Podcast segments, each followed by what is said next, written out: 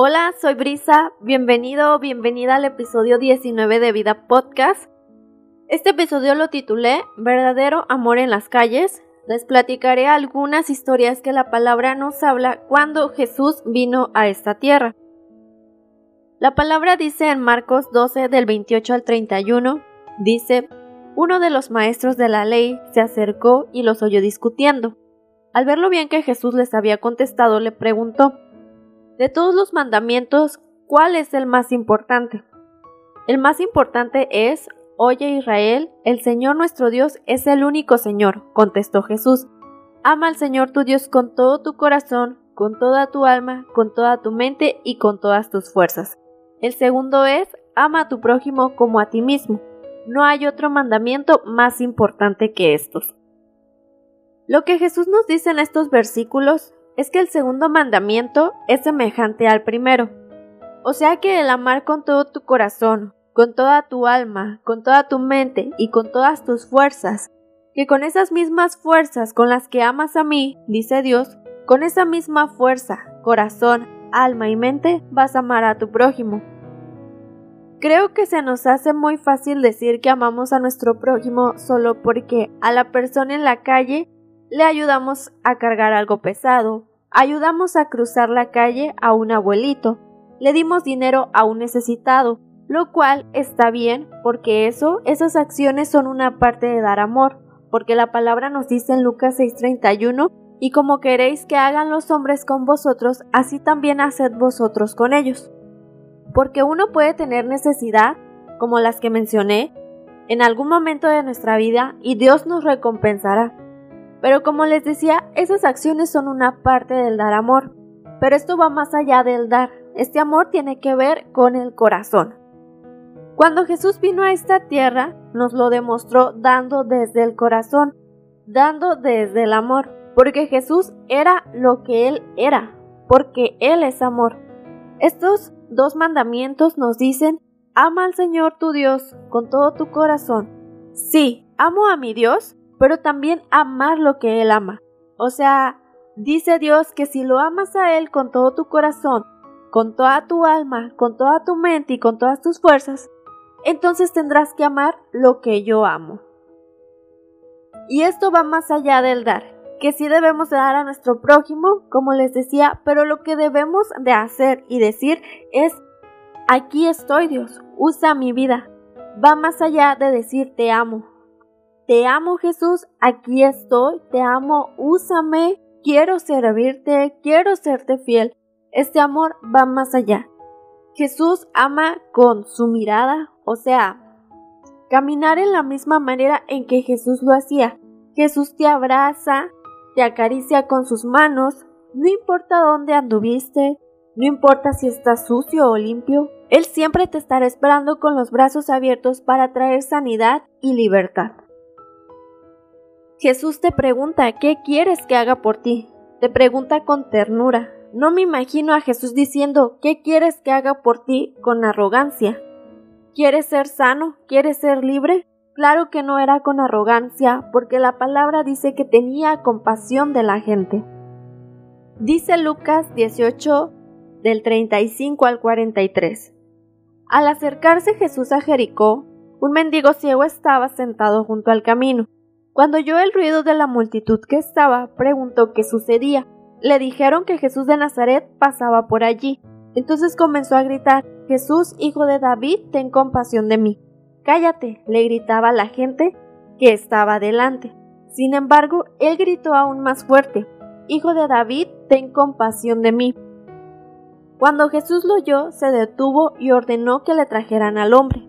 Al acercarse el ciego, le preguntó ¿Qué quieres que haga por ti? Señor, le dijo, quiero ver. Jesús le dijo, bien, recibe la vista, tu fe te ha sanado. Al instante el hombre pudo ver y siguió a Jesús mientras alababa a Dios, y todos los que lo vieron también alabaron a Dios. Como les decía, Jesús tenía compasión de los necesitados, así como tiene compasión de nosotros, y en este tiempo tan difícil que estamos pasando, esta pandemia mundial, en este tiempo de angustia, necesitamos esta clase de amor que va más allá de las palabras bonitas.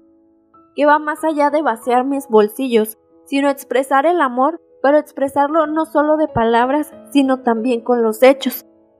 Así como Jesús con caricias y ternura abraza a tu familia, a tus amigos, ámalos. Tal vez están pasando por momentos difíciles, pero no te lo han dicho. Tal vez están pasando por una prueba dura. Ámalos, ora por ellos, porque para eso estamos, para dar, o sea, para amar. Cuando Jesús caminaba, mucha gente lo seguía. Había una mujer que era apartada, porque era una mujer que tenía flujo de sangre. En ese tiempo las mujeres que tenían flujo de sangre eran consideradas inmundas. Les leo la historia en Lucas 8 del 43 al 47. Dice, una mujer de la multitud hacía 12 años que sufría una hemorragia continua y no encontraba ninguna cura. Acercándose a Jesús por detrás le tocó el fleco de la túnica. Al instante la hemorragia se detuvo ¿Quién me tocó? preguntó Jesús. Todos negaron y Pedro dijo, Maestro, la multitud entera se apretuja contra ti. Pero Jesús dijo, Alguien me tocó a propósito porque yo sentí que salió poder sanador de mí. Cuando la mujer se dio cuenta de que no podía permanecer oculta, comenzó a temblar y cayó de rodillas frente a Jesús. A oídos de toda la multitud, ella le explicó por qué lo había tocado y cómo había sido sanada al instante. Se me hace muy duro imaginar esta situación. Todo lo que esta mujer tuvo que luchar, una mujer que estaba condenada por su enfermedad, ya había gastado todo en los médicos. Yo creo que cuando pasaba la mujer por un lugar toda la gente se alejaba, se apartaba porque les daba asco a las personas que les pasaba cerca les daba asco porque esa mujer era una inmunda y tenía que vivir fuera de la ciudad. Pero la palabra de Dios dice que esta mujer lo que tuvo que hacer es arrastrarse. Y al arrastrarse fue empujada, golpeada, porque no querían que se acercara a Jesús, pero ella tenía fe. Ella pensaba que si tan solo tocara el borde de su manto sería sana. Ella sabía el manto de quien tenía que tocar, el manto del amor, el manto del verdadero amor. Y como les leía, cuando ella logra tocar el manto de Jesús, pregunta, pregunta a Jesús, ¿quién me tocó? Porque poder había salido de él, porque ella con su fe hizo que Jesús volteara a preguntar quién lo había tocado. Porque él sabía que alguien lo había tocado con fe. Jesús sabía que ese tocar había sido diferente, un toque de amor, un toque de necesidad tan profunda. Yo creo que cuando Jesús le dice, mujer, tu fe te ha sanado, ve en paz, se lo dice con amor, con ternura, al igual que con la mujer adúltera, a la que querían apedrear, a la que querían matar, pero Jesús les dice, el que nunca haya pecado que tire la primera piedra. Les leo la historia en Juan 8. Dice, Mientras hablaba, los maestros de la ley religiosa y los fariseos le llevaron a una mujer que había sido sorprendida en el acto de adulterio. La pusieron en medio de la multitud.